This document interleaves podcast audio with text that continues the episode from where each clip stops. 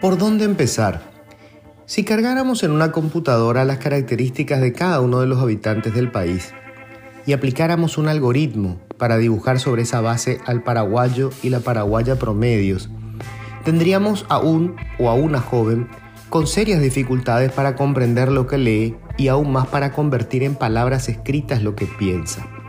Sería incapaz de realizar cualquier operación matemática, salvo las más elementales, para solucionar problemas específicos y optaría casi siempre por justificaciones místicas o teorías de conspiración antes que una exposición científica o racional para explicar cualquier fenómeno que se presente.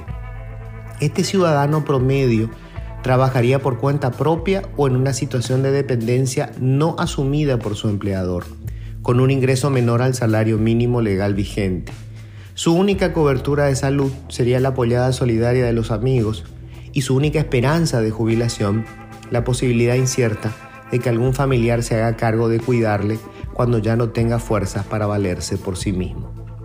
Esta es la realidad de la mayoría de quienes habitan estas tierras. Dos palabras determinan la calidad de vida en el Paraguay, educación e informalidad. Todo lo demás gira en torno a estos puntos el modelo económico, las políticas públicas de educación, la pésima gestión estatal, la corrupción, el prebendarismo político, las mafias. Pero en el centro de todo, analfabetos funcionales y trabajadores en negro. Tenemos la peor educación que un Estado puede perpetrar y un mercado laboral en el que solo un tercio trabaja en la formalidad y solo dos de cada diez laborantes tiene seguro social. Quien no puede comprender lo que lee ni formular con palabras lo que piensa, jamás tendrá más oportunidades que las de un jornalero. Quien no puede desarrollar el pensamiento matemático ni articular razonamientos lógicos, escapará de cualquier actividad que requiera un conocimiento técnico. De cada decena de trabajadores formales, siete están ocupados por empresas pequeñas y medianas de no más de cinco empleados que viven exclusivamente de la venta en el mercado local. Sus empleadores se financian en su mayor parte con créditos de la usura y cruzan los dedos porque sus ingresos le permitan cada fin de mes cubrir los salarios y las deudas. Sus utilidades, cuando las tienen, apenas los elevan por sobre el nivel de ingresos de sus trabajadores. Si esta es la realidad de la abrumadora mayoría de los paraguayos y paraguayas, ¿por qué ni la educación ni la formalización del empleo aparecen en el discurso de los interesados en capturar el voto de los electores? Es curioso, pero parece que solo las minorías privilegiadas del país, aquellas que gozan de beneficios de los que la mayoría carece, tienen un voto consciente. Y los políticos lo saben.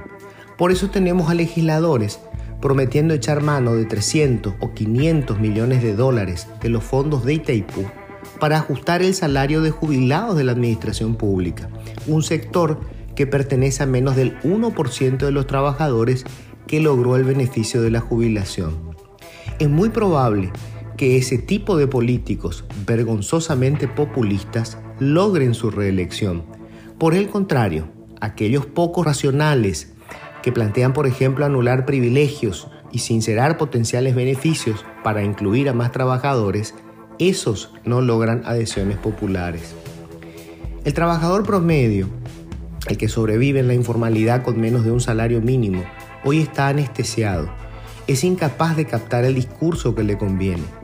Probablemente la campaña electoral solo suponga para él la oportunidad de comer y beber a cuenta del operador político del barrio, que le cobrará de alguna manera al Estado, y de alzarse con algunas monedas a cambio del voto.